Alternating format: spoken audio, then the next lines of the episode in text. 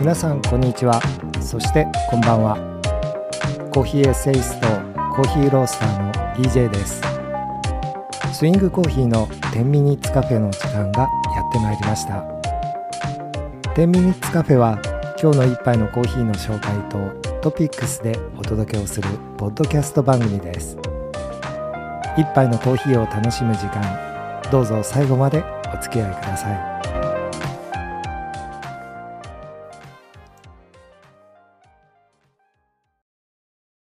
今日の一杯のコーヒーは中米のエルサルバドル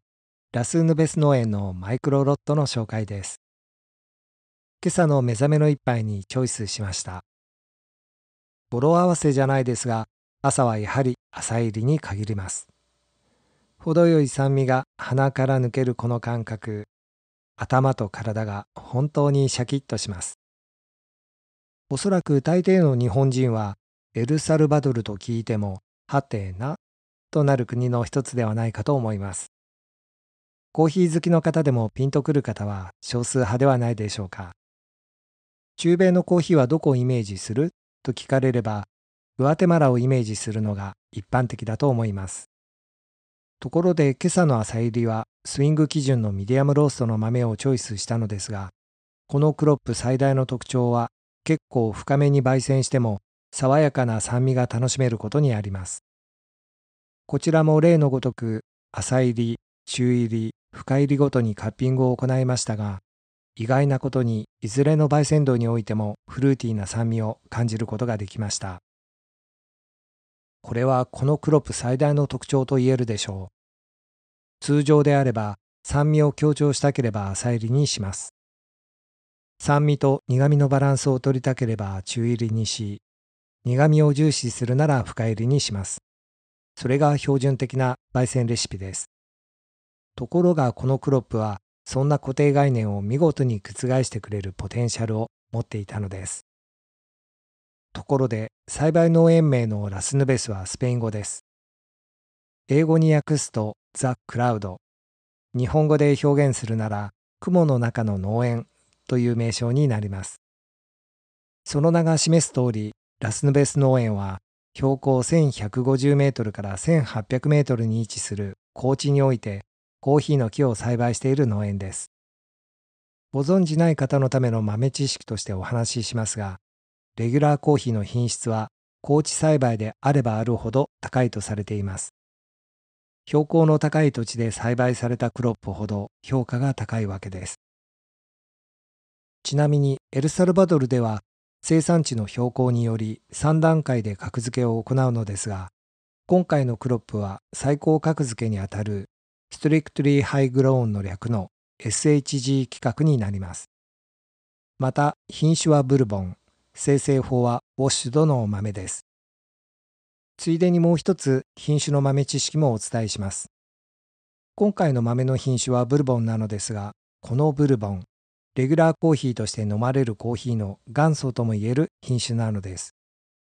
そもそもレギュラーコーヒー用に栽培されている数多くの品種は、原種のアラビカ種の亜種であるブルボンとティピカという品種から派生しています。中でもブルボン由来の品種はコーヒー豆全体の7割強もあるのです。まさにブルボンはレギュラーコーヒーの元祖と呼ぶにふさわしい品種と言えます。外形的な特徴は丸く小粒である点にあります。味わいの特徴は豊かなフレーバーと柔らかな甘み、それに加え濃厚なコクを併せ持つ点です。このブルボンという名前の由来はいくつかあるのですが、一般的には18世紀初頭にインド洋に浮かぶレユニオン島に初めてこの豆の木が移植されたことにあるとされています。そのレユニオン島の別名がブルボン島なのです。この豆の詳細はカップファイルとともにスイングコーヒーのサイトにも掲載しています。アルチザンというメニュー内のクロップファイルに収めています。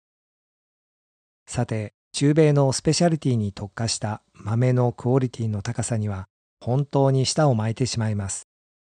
深入り好きの方で酸味は苦手という方は結構いらっしゃいますが、中米産のクロップの奏でる酸味は別物と言っても過言ではないでしょう。今日の一杯のコーヒーの紹介はエルサルバドルラスヌベス農園のマイクロロット朝入りの紹介でした。続いてはトピックスです。今日は EJ が普段聴いている音楽について少しおしゃべりしたいと思います。なぜこの話題かというと先週前職時代の友からポッドキャスト聞いたよのメールを受け取ったのですがそのメールへの返信は書くよりも話した方が手っ取り早いと思い、結局はその後、電話で40分近くも話し込むことになったのが、今回この話題を取り上げるきっかけです。彼女の聞いたポッドキャスト番組は、この10ミニッツカフェではなく、DJ が番組用に書き下ろした短編スクリプトの朗読と音楽で綴るポッドカフェの方でした。まだエピソード1しかアップしていませんが、そもそもポッドキャストはその番組をやりたくて始めた経緯があります。その彼女もすでに会社を後にして、現在は自分の会社を立ち上げ、女社長をやっているバリバリのキャリアミズです。EJ より2つ年下なのですが、なぜか EJ に対してはいつも上から目線なんですよね、彼女。時々尺に触ることでも平気な顔をしてさらりと言ってのけるのですが、まあこれ以上話すとまた後が怖いので話を戻します。いつもは結構辛口コメントが多い彼女なのですが、なんと今回は EJ が選曲した3曲について絶賛してくれたのです。正直嬉しかったです。嬉しかったのでついついメールじゃなく電話になったというのが本当のところです。まあお互いに普段どんな音楽を好んで聴いているかなんて職場で話すことはありませんでしたからね。彼女には新鮮に映ったようでした。彼女の中では EJ のイメージはユーミンと井上陽水だったのだそうです。これにはそう言われた本人が一番驚いてしまいました。なぜそういう印象を持っていたのか。それは前職時代に同僚たちといった数少ないカラオケボックスの経験で EJ が歌う曲がいつもユーミンの中央フリーウェイと井上陽水の少年時代だったからだそうです。そんな細かなことをよく覚えていたねってところから話がスタートしたのは言うまでもありません。ところで EJ の音楽遍歴は高3の時に見た映画の影響でそれ以降モダンジャズがマイブームとなりました。マイルス・デイビス、チャーリー・パーカー、ジョン・コルトレーン、セロニアス・モンク、ビル・エヴァンスなどジャズ界に君臨した巨人たちのアルバムをそれ以降浴びるように聴く日々が20代半ばまで続いたのです。そこから先は現在に至るスムースジャズの世界へと移るのですが、そのあたりのことは近々一本のエッセイとして発表する予定です。一般にジャズって聞くと大抵の方がイメージするのはモダンジャズだと思います。薄暗いバーの中で演奏するイメージではないでしょうか。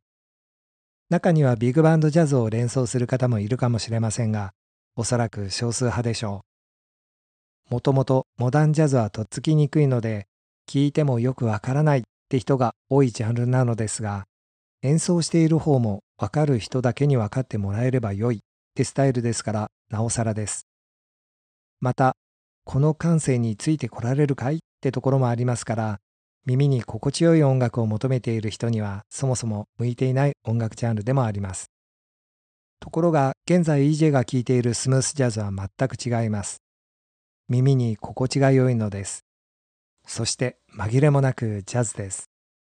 一部の口差がない方が皮肉を込めて、ジャズィーではあるが本来のジャズではない、なんて評することもありますが、繰り返します。耳に心地の良いジャズ。それがスムースジャズというジャンルなのです。このスムースジャズに毎日触れていると、心が穏やかになりますし、何より想像力をかきたててくれるのが良い点です。演奏を聴きながら目を閉じてみると、聴く時間帯や場所によって様々なイメージがまぶたの裏側に映像として流れ始めるのです。ジャズはちょっとって思っている方にも自信を持っておすすめできるジャンルですから、まだ聞かれたことがない方はぜひ一度聞かれてみてはいかがでしょうか。本日は EJ が普段聴いている音楽についてのおしゃべりでした。それでは次回の10ミニッツカフェでお会いするまでごきげんよう。